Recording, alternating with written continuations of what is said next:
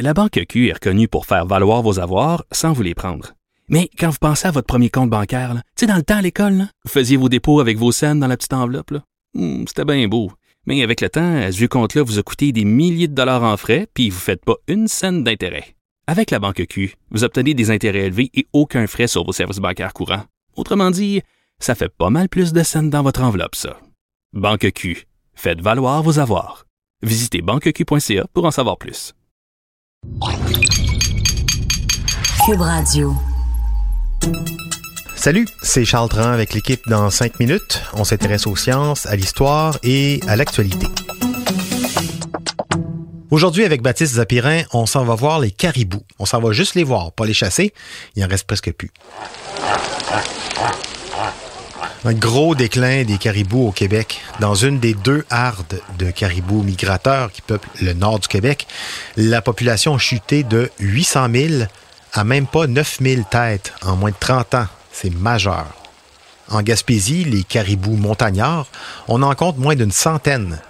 Des chercheurs de l'Université Laval veulent aider à protéger et à gérer ces populations. Et pour ça, ils sont en train de développer un outil qui permettra, grâce à la génétique, de savoir de quel groupe et de quel coin du Québec vient l'animal qu'on étudie.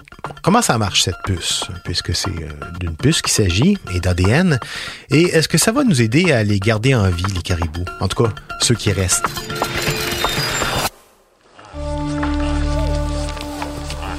C'est pas facile hein, de savoir d'où vient un caribou, même si on lui demande gentiment.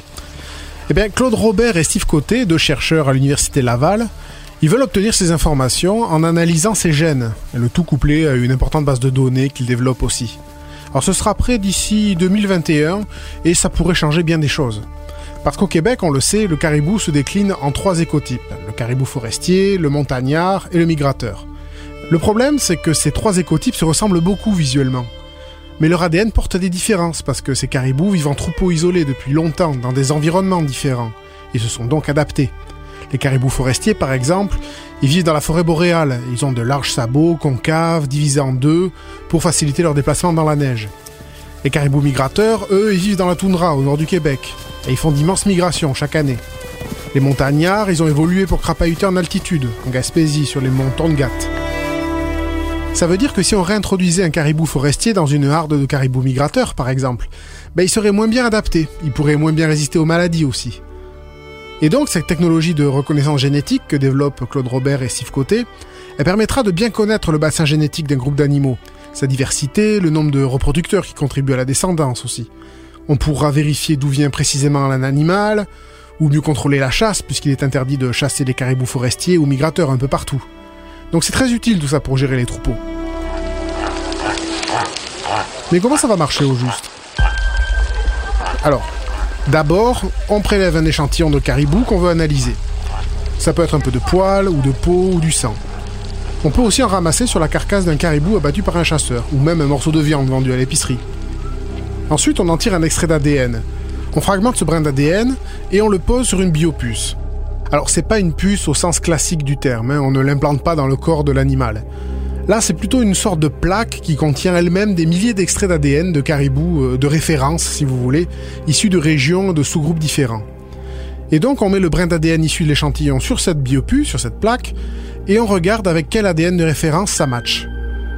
L'intérêt de la chose, c'est qu'un brin d'ADN dénaturé, comme celui de l'échantillon, il a la capacité de se reformer spontanément lorsqu'il est porté face à un brin complémentaire. Et donc sur la biopuce, ben, l'ADN de l'échantillon, il va s'hybrider avec les séquences d'ADN de référence qui matchent.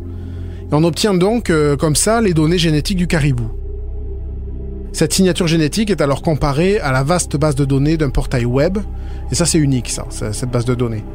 Et ça permet de savoir au final d'où vient l'animal. Tout ça est prometteur. Assez pour que Genome Canada verse 3 millions de dollars dans ce projet. Alors les caribous, eux, ils diront rien, hein, même si on l'annonce ça gentiment. Mais s'ils pouvaient, ils diraient sans doute merci. Ouais, j'en doute pas, hein. De 800 000 à 9 000 individus en 30 ans dans une des deux hardes au nord de la province. Depuis le temps qu'on les perturbe avec euh, nos barrages, nos grands projets dans le nord, c'était peut-être le temps, en effet, de voir ce qu'on pouvait faire pour leur éviter euh, l'extermination totale et complète. Merci Baptiste et merci à ces chercheurs, surtout que cette nouvelle technique, ça pourrait aussi être adapté à d'autres espèces menacées.